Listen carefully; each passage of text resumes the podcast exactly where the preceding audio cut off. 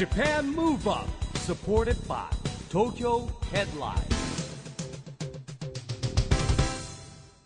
こんばんは。東京ムーブアッププロジェクト代表の一木広治です。こんばんは。ナビゲーターのちぐさです。 Japan Move Up この番組は日本を元気にしようという東京ムーブアッププロジェクトと連携してラジオで日本を元気にしようというプログラムです。はい。また都市型フリーペーパー東京ヘッドラインとも連動していろいろな角度から日本を盛り上げていきます。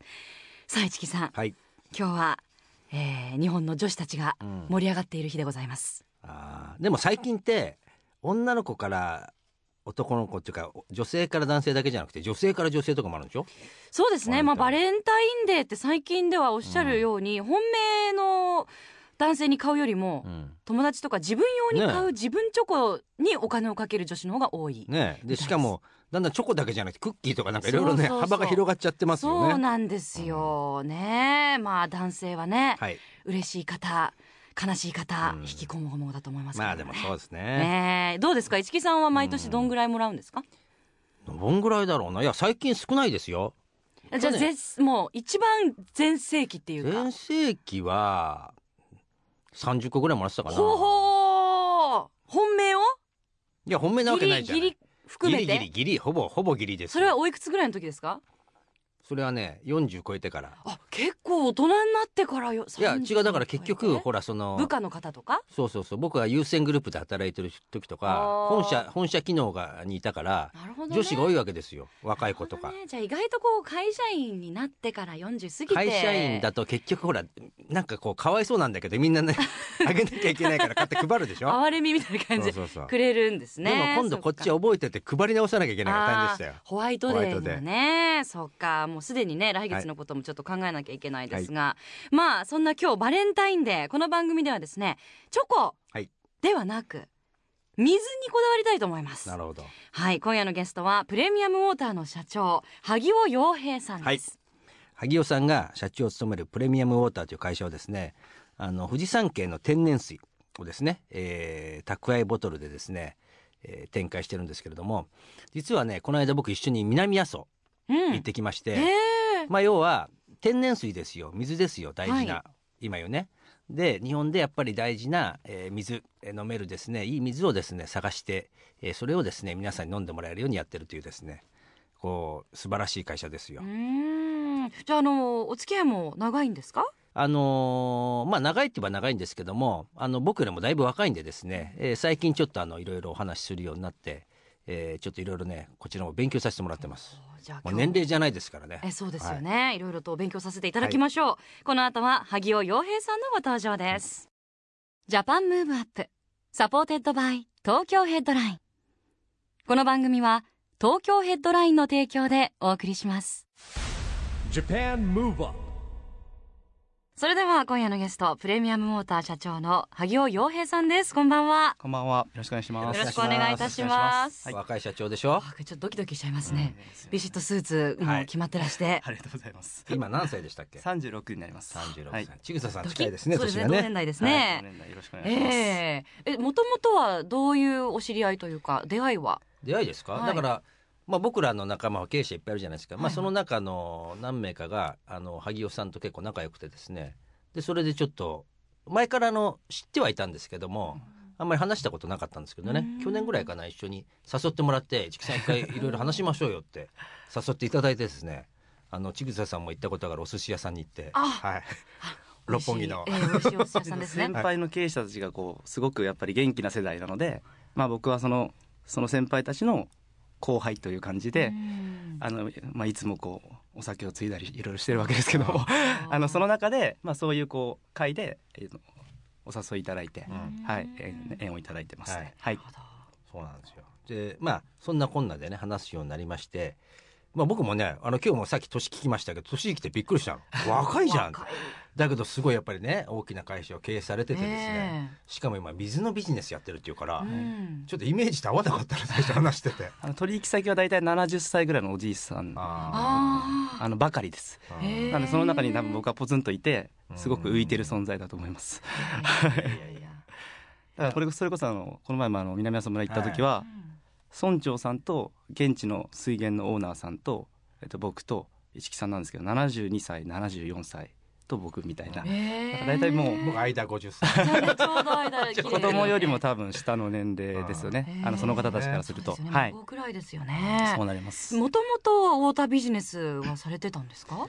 あの今でもまあどういう会社ですかっていうと、まあ、営業会社ですって僕は答えるようにしてるんですけどもともと25、えー、と5歳の時に、えー立ち上げてる会社で、まあ、その時はこう携帯電話を販売したりとか、お要はそういうのあの例えばじゃあショッピングセンターに行ってあのこうイベントではい。携帯電話のこう販促をしていたりとか、あの光ファイバーの販促をしていたりとか、はい。よくあったと思うんですね。はいそれこそ有線個人用有線とか、私それで優先入ったことあります。あの まだ私も優先で勤めておりましたね前。そういうあの販売会社。ブースみたいなので。そうです、はいそうい。う販売会社をまああの自分たちがこうアルバイトをしていた会社の仲間と立ち上げたっていうのがもともとの前身なので。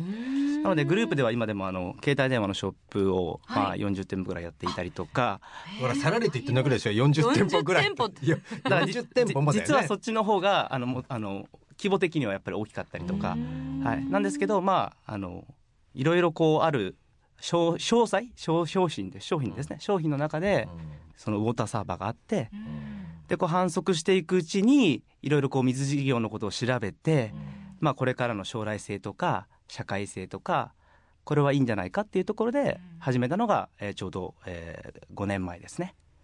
はい、はい。だってね今あの日本はまだ安全安心に水あるじゃないですか、はい。世界って結構ほら水ちゃんと飲めないとこっていっぱいあるんですよ、はい。ね、その中で言うとでも日本の中でもやっぱり水道水じゃなくて天然水をね飲まれたりとかもっともっと言うとその日本の農業もそうです。けど多分ね今度水もね僕アジアとかに出てくると思いますよ。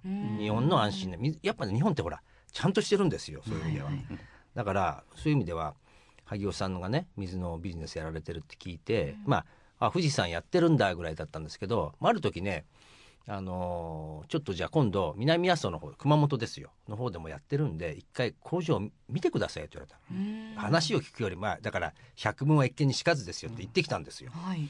そしたらねもう阿蘇山ですよ。もう本当ね広大な自然の中でさっき言った工場は現地のあのーなんて言うでしょう現地工場を作ってですね現地の方がやられてるんですね、うん。そうですね。でで村長さんも出てきてあの誘致企業第1号なんですって。10, 10年かかって1号って言ってたけどね。あの村ができて一応10年経って、今まで誘致企業出てなかったみたいなのでまあそういう意味では第一号で、はい、で工場もできはい。でそ当然そこにあのまた雇用も生まれるわけですよ。でちょうど行った時にねタイミングが良かったかなあのくまモンも使っていいんだね。あれ熊本県だから。そうまあ誘致企業っていうのが大きかったかもしれないですね。まあすすんなりこうあの承認されてくまモンのサーバーとかあと家にお水が届くんですけどその段ボールにくまモンのこうプリントがしてあったりとそれはか嬉しいですうんはい。ね可愛らしい。でそんな中その萩尾さんの構想があるんですよ。その水も今やってるんだけどね。そうですね。どんな構想を持ってるかちょっとねご本人からも話してほしいんですけどね、まああの南阿蘇村に行ってやっぱり気づくことがあって、まあ、畑があって田んぼがあってでまあその放牧されてあるその草を食べてる牛がいてまあ豚がいて、あのなんていうんですかその口に入るもの全てが水から例えばお肉まで多分全部現地で作られてるんですよね。うんなんかこうそのイメージを見た時に富士山とかっていうのはやっぱその日本の象徴だって言われてまあ遠くから見たらこうすごく綺麗な景観で、なかなかそういうこう農作物とのつながりっていうのがしにくいんですけど、南阿蘇村って全部あるのでそういう意味でいくとそのやっぱり現地のお水を吸った野菜をとかお米を現地のお水でやっぱり炊くのが、まあ、作るのがやっぱり一番美味しいわけです料理なんかも。そういうことがイメージできたのが、まあ、南阿蘇村ですよね。はい、なのでまあそれをこうやっぱりお客さんにそういう価値を分かってほしいなと例えばその田舎に行っておじいちゃんとかおばあちゃんとことかじゃあ田舎の旅館に行って現地で料理が出てきたら美味しいじゃないですか、やっぱり結局それは親和性でお水とはい。その作られてる食材との相性なんですよね。ううん。ん。だからそういうことって意外とみんな分かってないので考えたことなかったです。そうなんですやっぱそういうことを確発信していくことがそこすごくやっぱりこの事業としてうん。意味があるなと思わせてくれたのが南阿蘇村ですね。はい。だってほら水って基本じゃないですか。あお米も水だし、うん。今それこそね某テレビ局でウイスキー作りやってますけど、はい。あれだって水なんですよ。いい水じゃないと作れなくて、だからねいい水のところにやっぱりいいものができるんですよね。そうそうあのやっぱ全ての源だ源だって言ってる意味が分かりますよね、まあ、体もそれこそ3分の2は水だって言ってるぐらいですから、まあ、その3分の2の水を何で満たすかっていうことの価値観みたいなものって意外と日本人ってこんだけいい水があるのにみんな知らないっていうのをまず届けたいですよね。そうですよね。はい。あの南阿蘇の水はどうやったらあれ飲めるんですか？あれ。えっとあのまあ、基本的にはあの、まあ、富士山もそうだし南阿蘇もそうだし、まあ、僕らはあの、まあ、ウォーターサーバーっていうもので提供させてもらっていて、まあ、お客さんのところに、まあ、ウォーターサーバーを設置してもらって、まあ、それはあのあの無料でやらせてもらっていて、まあ、あとは、えっと、お水を定期配送で、えっと、申し込んでいただいているという形なので、まああのえー宅急便で送るので基本的には、まあ、360日というか、まあ、あの全国配送で一応やらせてもらってます。はい、だってウォーターサーバーってさあれ水も出るんだけどお湯も出るんですよね。便利なんあれですね便利なんだよね。はい一回使い出すとねなかなかね便利だなと思まあ、っちゃって。本当それも一つあってあの僕らいろんな商品を、えーとお客様に営業をしてはい買っていただくっていうもともと営業会社だっていうようなビジネスやってたんですけどそうするとこうずっとデータを取っていくんですね。うんで今日申し込んでくれたお客様が、えっと、1年後にはどれぐらい残っていただいているのか、まあ、2年後にはどれぐらい残っていただいているのか。っていうのを、まあ、もう10年ぐらいやってるのでいろんな商材でそういうデータを取ってるんですね。うん。でウォーターサーバーがやっぱりその数ある商材の中で一番要は解約率が低い。っていうことはやっぱり意外と使ってみると便利なんだなっていうことが数字で現れてるので、まあ、そういう意味でいくとこう需要があるビジネスなんだなっていうところも、まあ、僕らがこうメーカーでやってみたいと思った一つの理由ですね。だって便利ですよ。やっぱりほらお湯沸かせなくていいんだもんだって。はい。あと意外と友達の家とか一人暮らしではい。すごい限られたお家のスペースなんだけど、はい。ウォーターサーバーを置いてるっていう友達すごく多いんですよ。うんなのですごくやっぱ女性をね女性は特にまあね美と健康と直結してますから。うん。本当友達ねみんな持ってますウォーターサー。バーえ特に水源が例えばじゃあいい水が出てるエリアの、うん。エリアからの出身の方って基本的に東京とかその都会に出てくるとうん。肌が荒れるっていう人がやっぱりそれすごく多くて、あー。聞きまあ、やっぱりその外から接する水だけでも結局そのシャワーとかねそれだけでもまあ影響があるのかもしれないので、まあそう考えると飲み水ってそれその分重要だなって話になりますね。はい。まあそんな萩尾さんがですね今ね南阿蘇もやったんだけど次またいろんな地方展開をね考えて楽しみなんですけどね。はいはい、あのまああの基本的にはにあその大きな山があるところにやっぱりその雨が降って水が溜まっていく、ん。だから日本っていうのはあの水の埋蔵量が世界でも有数だっていうふうに言われてるんですけど、なのでまああの九州だったら例えば阿蘇、まあ、九州はもう大きく一つの山で阿蘇山なのでで例えばじゃあ中国地方だったら大山。だから次は大山水系のお水を一応来年、まあ、今年から発売できるように、まあ、あのそれこそまたあの70歳を超えていらっしゃるオーナーの方と、まああのお酒を飲んでこう 食事をしながら、ええ。こう信頼関係を築いてね築いてまあやっぱ信頼してもらえないとお水を売ってくれないですよね。ほら、はい。これ地方創生でしょ？本当に。そうやっぱりその、水って埋蔵量っていうのは大体データで出てるんですけど、それはよくわからない人たちが一日に何千トンってどんどん組み上げて何やってるかわからないってなるとそれって大事な資源を売ってるのと一緒だからやっぱり地域の人たちはそれをしっかり守りたいっていう気持ちがあるわけですよ。だから信用ができて信頼ができるその売り手さんに売ってもらいたいっていうふうにみんな思ってるんでそういう意味で言うとその現地との信頼関係がぱすごく大事ですよね。やっぱこう熱意を伝えないといけないんですね。それしか多分ないんですよね。はい。そのためにやっぱりご自身で通われたり本当にコミュニケーションを取ることがはい、だからちょっと一回行きたいっていうのはそういうそういうのが理由で、うん。見たらわかりますと、へはい、市木さん行かれてやっぱ、ああなるほどなと思いましたか？そうですね。まあ僕も意外と水のこととかあの携わったあのビジネス。ビジネスっていうか、あの世界水フォーラムとかですね。水がこれから大変だっていう仕事やってたんですよ。だから水っていう着眼点はすごい分かったし、それをこの身近な若い経営者がやってるっていうのに僕も非常に興味持って見に行って、これはね一つの地方創生のね、はい。本当に地方創生僕も今ちょっとお手伝いしてるんで、えそれこそあの石破さんとかにもねお伝えしましたよ。これがこの前ねこういうパターンですよ。会われた時に話してくれたみたいな、えそれこそ日本を元気にはい。してい日本元気にしてくこといきますよ。ですよね。はいあの結局そういう水源先っていうのははい。全部過疎化うん。なので、なんかそういうところに産業を作るっていうことの価値が多分高いと思います、活気が生まれますものそう。ね。それをしないといけないっていうのが、まあ、地方創生にすごいつながるんだなと思ってますけどね、では、えーここで萩尾さんから日本を元気にする一曲、はい。えー曲のリクエストをお伺いしたいと思うんですが、はい。どの曲にいたしましょうか？はい。えーっとまあいろいろ考えたんですけど、えー、同年代でこうすごく仲のいいはい。アーティストさんで、へー。えーソナーポケット、えーさんの、えっと笑顔の理由にしたいなと思います。はい、はいあのお友達なんですか、そのポケットさん。あのーすごく応援してます。あのなんていうんですかね、えっともともと社会人やってたうんやつなんですよ。そうなんですね。はい、あの全くアーティストっぽくなく、お三方ともですか？えーっと多分地元が全部一緒なのへで、ー大体そういう苦労人だと思いますけど、はいなのでこう一般の人たちのことがすごく分かってるというか、うんはい、だから話をしてて気持ちがいいですよね。うんあのなんていうんですかね、挨拶できるとか体育会系でしっかりこう礼礼は尽くすとか、うんなんかそういうことをすごくすごくやる尊敬してます。はい。ぜひじゃあリリックにも注目していただきましょう。はい萩尾さんからの日本を元気にする一曲です。ソナーポケット笑顔の理由。Japan Move Up うん確かに歌詞も元気が出るリリックですよね。萩尾さん先ほど本番前にちょっとこう電話ではい。なんかおしゃべりされてましたけど、はいはいはい。もしかして。あの本人と。ソナーポケットの。あのやっぱりあのと はい歌詞を一番分かってるのは彼なので、すごいですね。はい、やっぱ歌詞に元気が出るようなこう、ええ。意味が込められてるのは何なのかっていうのを聞いて。じゃあもうご僕はあの彼の曲はすごいい好きなのが多いんですけど、ええ。まああの恋愛の曲がすごく。そうですね。あの、はい。多いしイメージありますよね。ライブとか行くとファンの層がなんていうんですかねみんなの目がキラキラ輝いているような、うんえーそういうアーティストさんなんですよ。ロマンチックな歌もそういう多いですよね。曲が多いので、うんまああの恋愛系じゃなくて、うんあの歌詞がね、うんもうちょっとこうみんなが聞いてこう笑顔になるようなみたいなそういうので聞きました。はいじゃあもうご本人も認める元気が出る一曲ということですね。えーお送りしたのは、えーソナーポケットも認める萩尾さんからの日本を元気にする一曲です。ソナーポケット笑顔の理由でした。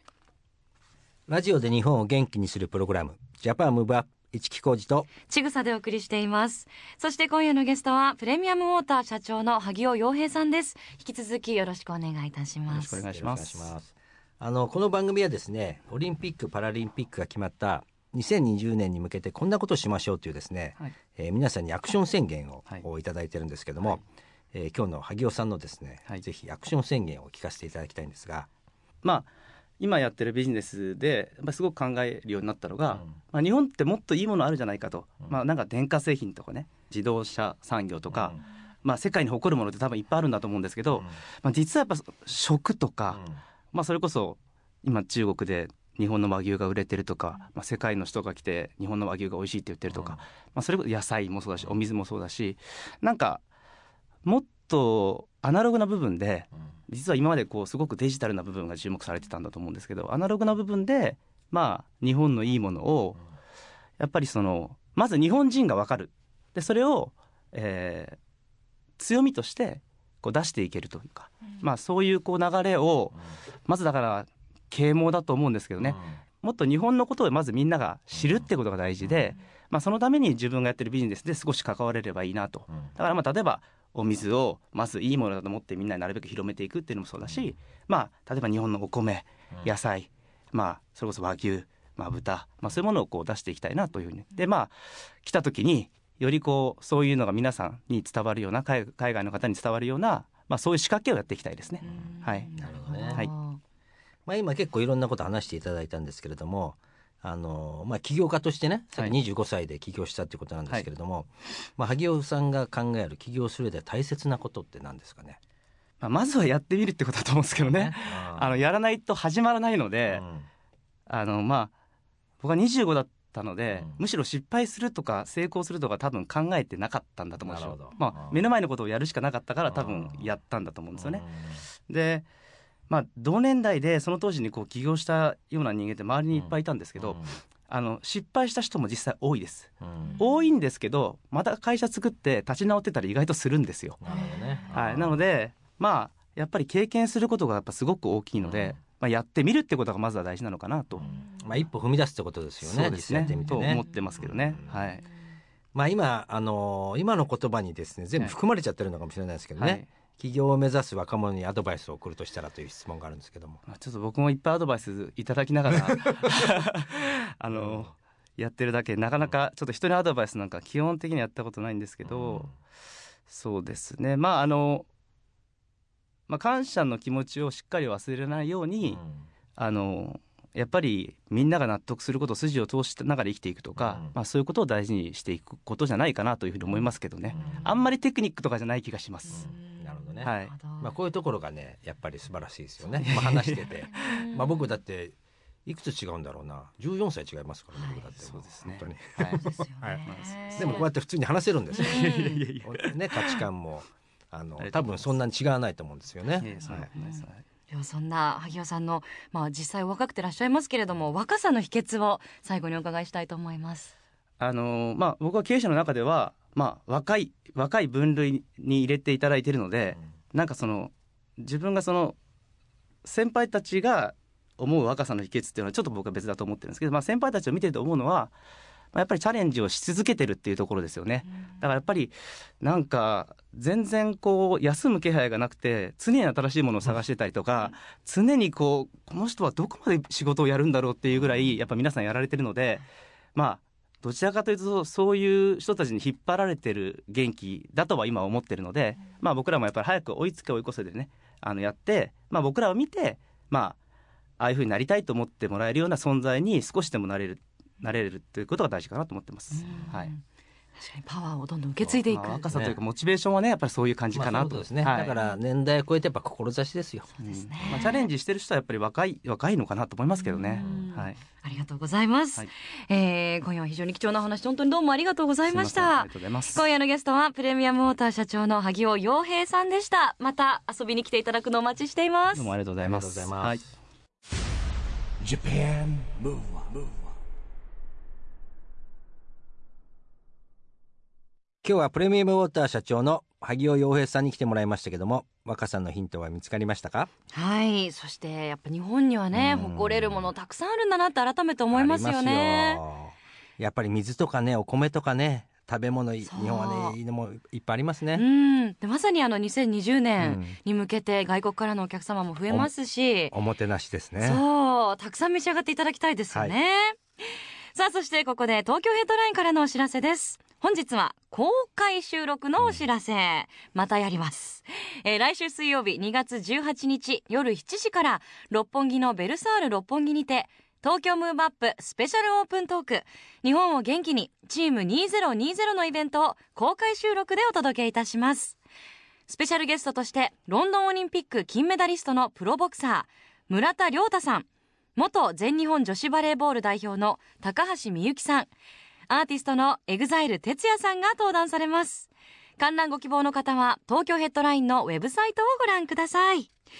ということで、えー公開収録も楽しみな Japan Move Up。今日はそろそろお別れのお時間です、はい。次回も若さのヒントたくさん見つけていきましょう。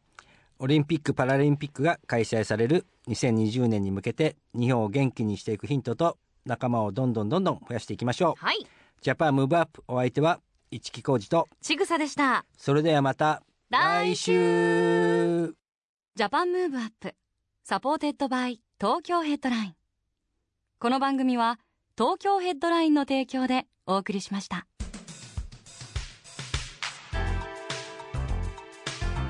Japan Move Up